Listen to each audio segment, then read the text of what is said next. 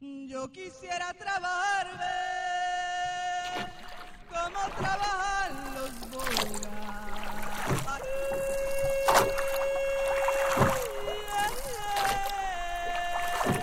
Que con fuerza de mente remar contra corriente. Oh,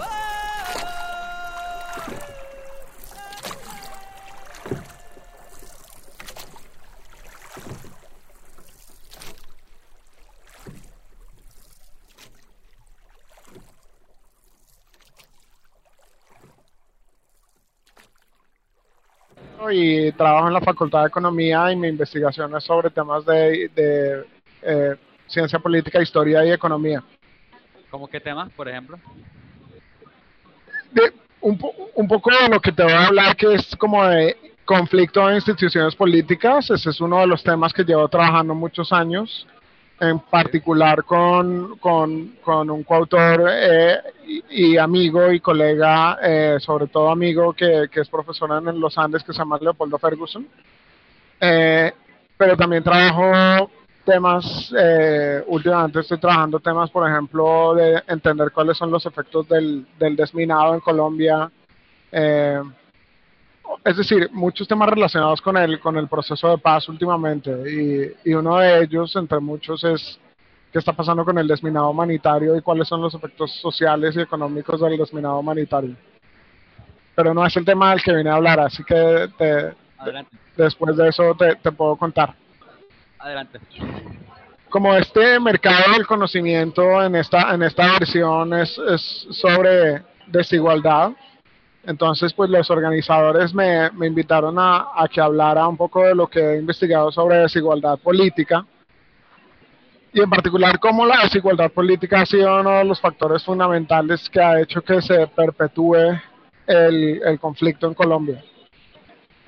Eh, y entonces como te decía hace un rato, pues eh, es un, es un tema que llevo muchos años investigando de conflicto y, e instituciones políticas, conflicto y democracia, y, y eso me ha llegado a concluir que la desigualdad política o la, la inequidad en, en- en el acceso a las instituciones políticas, eh, pues es fundamental. Y déjame, déjame comenzar contándote que desde, desde que Colombia se independizó de España a principios del siglo XIX, eh, siempre ha sido, se, ha afanado, digamos, seguramente tú has escuchado esto, Colombia siempre se ha afanado de, de hacer un país extraordinariamente democrático. Y la razón es eh, que a diferencia de la mayoría de países de América Latina, pues Colombia desde la independencia solo tuvo un episodio relativamente corto de dictadura, que fue la dictadura de Rojas Pinilla de, a principios de los años 50 del siglo XX. Pero, pero, pero con excepción de eso, pues Colombia siempre ha tenido elecciones, elecciones libres y esa es como la métrica que, se utiliza para decir que Colombia ha sido un país tradicionalmente muy democrático. Entonces esa es la primera observación, que Colombia, pues para estándares internacionales y basado en esa métrica, que es una métrica muy restrictiva, como, como vamos a ver, pues es un país extraordinariamente democrático, comparado con cualquier otro de América Latina y, y- y también en el contexto mundial. Pero también Colombia sí- siempre ha sido excepcionalmente violento, comparado con el contexto de América Latina y con el contexto mundial. Eh, por ejemplo, en el siglo XIX Colombia tuvo nueve guerras civiles y más allá de las guerras civiles tuvo muchos conflictos violentos locales, eh, revueltas, motines, eh, mu- muchos, muchos conflictos políticos violentos en el siglo XIX. Y en el siglo XX, pues hubo dos grandes guerras civiles, la, la, guerra civil partidista lo- al final de los 40 y en los años 50, entre liberales y conservadores, y después la, la, la guerra civil eh, que desemboca en el conflicto que todavía tenemos hoy. Eh, entonces Colombia ha sido excepcionalmente violento. Y, y la, la conjugación de estas dos cosas es un fenómeno extremadamente raro si se entiende o, o bajo muchas teorías, digamos, en, en ciencia política, eh, que apuntan al hecho de que eh, la democracia y el conflicto deberían ser sustitutos eh, de manera que la democracia promueve la estabilidad. Y la razón es muy sencilla, la razón es que en una democracia, y obviamente esto al final va a tener que ver con qué es una democracia y cómo la define uno y qué tan consolidada está esa democracia, pero ya vamos a llegar a eso. Pero en una democracia debería, debería ser cierto que las, la, las preferencias y los intereses de los grupos de oposición o, o, o de distintos grupos en la sociedad, eh, obviamente de oposición los unos con los otros, pero no estoy eh, eh, diciendo que la oposición sea un grupo en específico, sino pues depende de quién esté en el poder. Pero las preferencias y, y, los intereses de los diferentes grupos de la sociedad deberían canalizarse en la arena política, deberían canalizarse con propuestas, con elecciones, eh, competir, pero competir, digamos, de, democráticamente, para eso es que la democracia, eh, en vez de hacerlo eh, de, forma violenta. Eh, en últimas, lo que, lo que esta idea quiere decir es que la democracia va a darle voz política a, a todos los grupos de la sociedad. Eh, y además de eso, pues la democracia, la democracia en principio también debería ser un sistema político más redistributivo que una no democracia. Y la razón es que, pues en una no democracia, pues es un régimen autocrático, oligárquico, etcétera, pues obviamente quien tiene el poder político es una élite muy, muy, muy, muy chica o una persona. En una democracia, todos los segmentos pueden votar y como todos los segmentos pueden votar, si hay mucha desigualdad, pues los, los, los que no se benefician de esa desigualdad, los más pobres, pues van a votar por políticas más redistributivas, de mayores impuestos y más eh, provisión de bienes públicos, por ejemplo. Eh, y entonces eso, eso también hace que haya menos, eh, menos conflictos eh, que, son, que son conflictos por razones económicas, conflictos redistributivos. De cualquier caso, por estas dos razones, pues ahí se cree que la democracia es un antídoto contra el conflicto. Y de hecho, esta es una frase que dijo en 1994, la dijo Bill Clinton cuando era presidente de Estados Unidos, dijo, el mejor antídoto contra el conflicto es la democracia. Y de hecho, es uno, esa es una de las, de las banderas de Estados Unidos cuando deciden invadir países, es que son países no democráticos y que ellos son los salvadores que van a poner la democracia, la democracia pero bueno, no me quiero ir por las, por las ramas. Pero, inclusive antes de Clinton, Benjamin Franklin, que es uno de los padres fundadores de la democracia estadounidense, tiene una frase muy famosa, o se le atribuye a él una frase muy famosa que dice que la democracia es un lobo y un cordero decidiendo, de, votando por qué van a almorzar. Eh, entonces, fíjate que estas son dos visiones que, que, que digamos, están de acuerdo con, con, con, este marco conceptual según, la, según la, el cual la democracia y el conflicto no deberán coexistir, pero en Colombia, como te dije, pues es, es excepcional que eso suceda.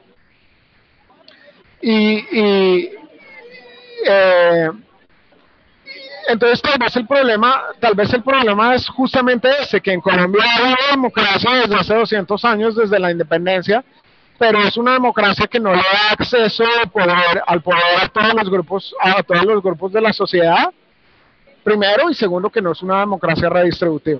Entonces es una democracia a medias o una democracia capturada por unas élites.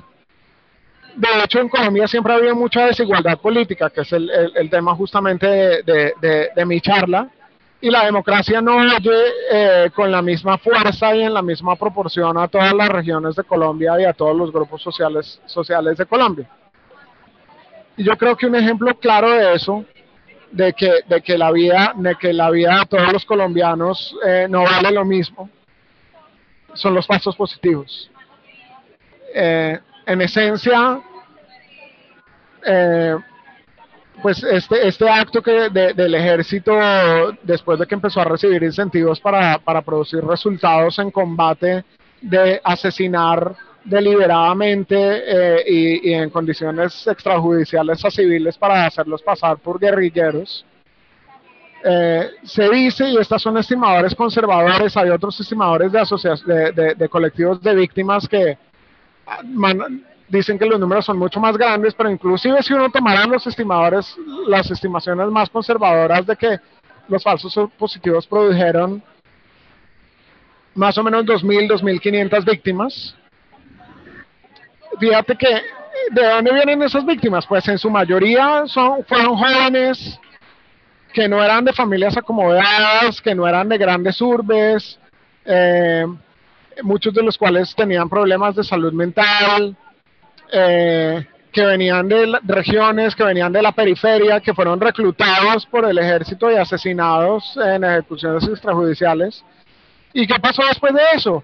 Pues hubo unas investigaciones, hubo unas destituciones, algunos soldados, sobre todo de rangos no muy altos, fueron, fueron, fueron eh, a la cárcel, otros soldados han sido destituidos, hay investigaciones en curso, pero no pasó mucho más, no, no, no, no, digamos, no tomó eh, el, el establecimiento político, no se escarmentó, y de hecho, pues hoy en día sabemos que ese tipo de cosas siguen pasando, y los líderes, a los líderes sociales los están matando, y cada vez los están matando más y no pasa nada, ¿cierto?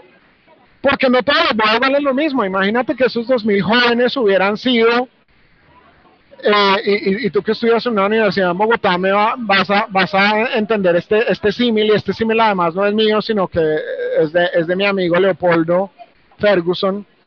Imagínate que esos jóvenes hubieran sido los hijos de los de las élites bogotanas que estudian en los colegios privados de Bogotá. O los hijos de las élites bogotanas que estudian en las universidades privadas más caras de Bogotá. Los mismos 2.000 asesinatos. Pues el país se hubiera puesto patas arriba, hubiera caído el ministro de Defensa, el presidente, la cúpula militar, todo el mundo. Y ese símil de Leopoldo es muy interesante porque, porque claramente muestra que, no, no, no, que existe esa gran desigualdad política. Y eso es lo que explica esa, esa coexistencia durante 200 años, eh, esa coexistencia durante 200 años de, de desigualdad y, eh, perdón, de democracia y de conflicto.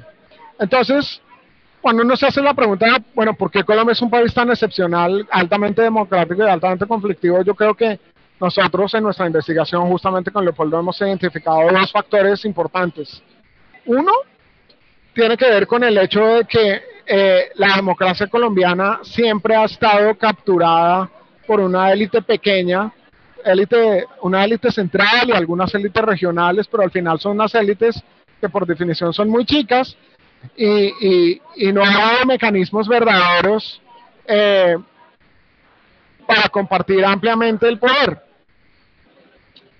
Y cuando ese poder se ha compartido, porque ha habido instancias, por ejemplo, en las que ha habido aperturas democráticas en las que se comparte el poder, cuando ese poder se ha compartido ha sido de manera personalista y no generalizada, no suficientemente amplia, y ha sido para armar coaliciones para justamente, eh, justamente perpetuarse en el poder, eh, pero como dije, no de manera suficientemente amplia. Y la segunda razón es porque la, democracia colombiana que está, que está, digamos, capturada por esta élite, esta élite chica, pues no, no cuenta con, un, con unas instituciones fuertes y con, con, con, con sistemas de pesos y contrapesos eh, que, que para que haya un equilibrio balanceado.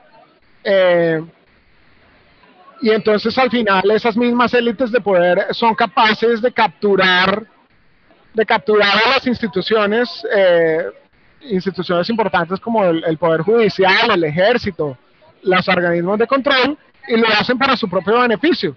Y un ejemplo de esto, sin ir más lejos, es lo que ha pasado, lo que ha pasado en estos días con, con Sergio Fajardo. Pues la, el, Contralor, que claramente es amigo de, de- de- del establecimiento político, eh, pues básicamente está tratando de entorpecer la campaña de Fajardo sin pruebas contundentes de que Fajardo ha tenido, haya tenido responsabilidad en, lo que se le acusa. Entonces eso muestra, digamos, es un ejemplo reciente, no violento, pero, pero igual importante de cómo esa captura institucional que da cuenta de la realidad institucional ha hecho que en Colombia eh, hayan coexistido durante 200 años eh, la, la democracia del conflicto. Y de hecho esta captura institucional ha- eh, es lo que ha es lo que ha hecho que reformas políticas a lo largo de la historia colombiana que han sido bien intencionadas eh, y, y que han tratado de expandir la base democrática a diferentes grupos de la sociedad hayan fracasado. Y no solo han fracasado, sino que además, especialmente cuando se trata, cuando estas reformas, eh, eh, estas reformas democráticas han tratado de abrir la arena política a nuevos actores con, con preferencias distintas, con, ide- con ideologías distintas, pues eh, y, y que obviamente esas preferencias e ideologías amenazan los intereses de quienes, que de, de quienes han ostentado tradicionalmente el poder, pues esas reformas no solo han fracasado, sino que han al final han terminado una consolidación del poder por parte de las élites tradicionales. Y de eso hay muchos ejemplos históricos. De uno que voy a hablar más adelante es, por ejemplo, cuando se instauró la elección popular de alcaldes en, a finales de los, de, de los 80 en el 90. siglo XX Eso. 80, sí. pues eso hizo que llegaran a la, a la arena política muchos actores, sobre todo grupos, grupos eh, de izquierda que había sido tradicionalmente excluida y la, la, la, la respuesta de las élites locales en conjunto o, o- de la mano o, o digamos eh, gracias a su relación con ejércitos privados paramilitares fue acabar con los, con los candidatos y los políticos de izquierda, al punto de que se, se habla de un genocidio político en esa época, eh, finales de los 80, principios de los 90 en Colombia. Eh, y otro ejemplo también de eso es pues eh, el, el, el acuerdo de paz, que obviamente tiene unas instancias muy interesantes de apertura política, de participación política de minorías, entre otras cosas la jurisdicción especial o eh, la, la comisión, la, la participación eh, de las víctimas en el Congreso, pues eso nunca se logró porque el Congreso se opuso a, a ello. Además, los excombatientes eh, están siendo asesinados en la región, y los líderes sociales también, etcétera. Entonces, esto básicamente lo, lo- a lo que quiero llegar es que esos, eh, intentos de apertura democrática, de los cuales ha habido mucho en la historia colombiana, no, no han funcionado. Eh, porque no han sido acompañados de, mecanismos múltiples institucionales de, de protección de las nuevas fuerzas políticas que antes estaban excluidas. Entonces es un poco el resumen de, de- de lo que te quería decir y después, y después lo- la, la segunda parte de- del, del- rollo es, es, es como ilustrar estos puntos ah, dándole una mirada muy abuela de pájaro a la historia de la democracia en Colombia desde, desde, desde la independencia. Entonces, voy a comenzar un poco hablando de qué pasó en el siglo XIX. Como te dije, tras la independencia, Colombia pues fue un país muy violento, hubo, hubo nueve guerras civiles en el siglo XIX, además de muchos motines y revueltas políticas regionales. Eh, y esto es porque la violencia era la forma principal de competencia política en el siglo XIX. ¿Por Y qué? eso, y eso, eso es básicamente porque las instituciones políticas eran muy desiguales. Y la razón es básicamente porque había una regla mayoritaria. Una regla mayoritaria quiere decir que el que gana las elecciones se queda con toda la torta, no tiene que compartirla. Entonces no hay una cosa, digamos, de, de compartir el poder, ¿cierto? Sino la regla mayoritaria es, listo, yo gano las elecciones, me quedo con todos los car- me, me quedo con todos los puestos políticos y no tengo que compartirlos. Entonces eso decía que, que la disputa política fuera primordialmente violenta durante el siglo XIX. Y esto se frenó, esto se frenó, eh, o al menos es, la ola de violencia se frenó temporalmente durante una década que fue la década entre 1853 y 1863. Y la razón es una razón muy interesante y es que en 1853 hubo una nueva constitución y esa nueva constitución lo que hizo fue hacer universal el voto masculino y además que hubiera elecciones presidenciales directas. Esas, dos reformas y además abolir la esclavitud son tres cosas súper importantes. Primero, se abole la, la esclavitud y como el voto eh, mas- masculino es universal, los antiguos esclavos además ahora no son esclavos y pueden votar, son ciudadanos que pueden votar. ¿Qué quiere decir? Que antes los únicos que podían votar son los que tenían cierta riqueza y además eh, sabían leer y escribir, que en esa época era un porcentaje muy chico de la sociedad. ahora todos los hombres pueden votar, mayores de 21 años. Eh, y además ahora hay elecciones directas presidenciales. Antes había unas le- elecciones indirectas. Entonces esto abrió la arena política sustancialmente y los partidos se conservó la regla mayoritaria, pero ahora los partidos en vez de pelear eh, de pelear violentamente se ocuparon en, dis- en disputarse, digamos, el, el- ese electorado el apoyo de ese electorado y eso hi- hizo que durante esa década eh, bajara sustancialmente el conflicto, sobre todo en los municipios. En esa época se llamaba, eh, se llamaba, eh, no se llamaban municipios, eh, se llamaban parroquias, creo. Bueno, sobre todo en los municipios donde más gente, más gente nueva pudo votar. Pero ¿qué pasó en el 63? Hubo una nueva constitución, que fue una constitución federal, cambió, le cambió de nombre al país, le puso Estados Unidos de Colombia, pero que le- lo, que hizo fue darle a cada provincia, los hoy departamentos, la potestad de elegir quiénes podían votar y quiénes no. Y lo que hicieron la mayoría de provincias fue regresar la, la, la, reforma que había habido en el 53 y volver a poner restricciones de alfabetismo y de riqueza para poder votar. Entonces, esto que se ganó durante esos 10 años en términos de disminución del conflicto se echó para atrás en el 63 y de hecho hubo un par de guerras civiles adicionales, una, eh, una en, el, en, el, eh, eh, en los 80 del siglo XIX y la otra fue la guerra de los mil días, que fue la guerra más violenta. La de. Entonces, la, la de los mil días. la de los mil días, de 1899 a 1902. Entonces, eh, entonces básicamente lo que pasó fue que el presidente conservador Rafael Reyes, que fue elegido en 1905, después de la devastación de la guerra de los mil días, Colombia estaba endeudada, había inflación, Colombia perdió Panamá, todo lo que sabemos. Entonces dijo, "Vea, esto está pasando por esta regla mayoritaria y nos estamos dando en la jeta por eso. Entonces lo que hizo fue que pasó en el Congreso una reforma para que ya no hubiera un mecanismo mayoritario, sino una cosa parecida al voto proporcional que se llamaba voto incompleto.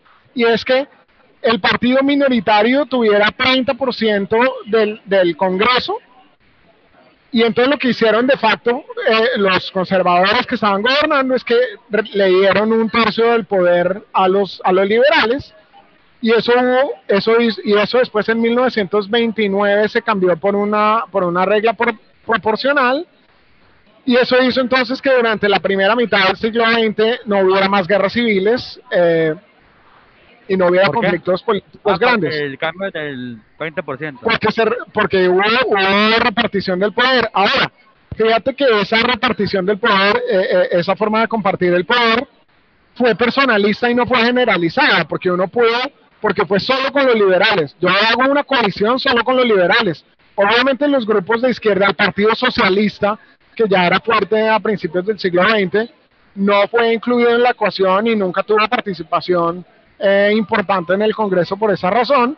Entonces, como se hizo una coalición personalista y no una democratización suficientemente amplia, pues se quedó obsoleto ese sistema, tanto que, y, y el Partido Liberal además fue ganando más adeptos porque el país se fue urbanizando, eh, eh, etcétera. Entonces, tanto que estalló la guerra, eh, la violencia con B mayúscula, eh, que es la guerra civil a fin- que estalló a los años de los 40 entre liberales y, co- y- y- conservadores. Una, una duda que tengo. ¿Sabe, ¿Sabe algo de la historia política de los indígenas de antes del, de, la con, de la conquista? No, no, ya estoy, ya estoy en el siglo XX, estoy hablando de... Eh, sí, eh. sí, yo sé de qué, pero ¿sabe de eso? Eso es, no, ya, ya después de la independencia, nunca he hablado de la conquista ni de, todos después de la independencia.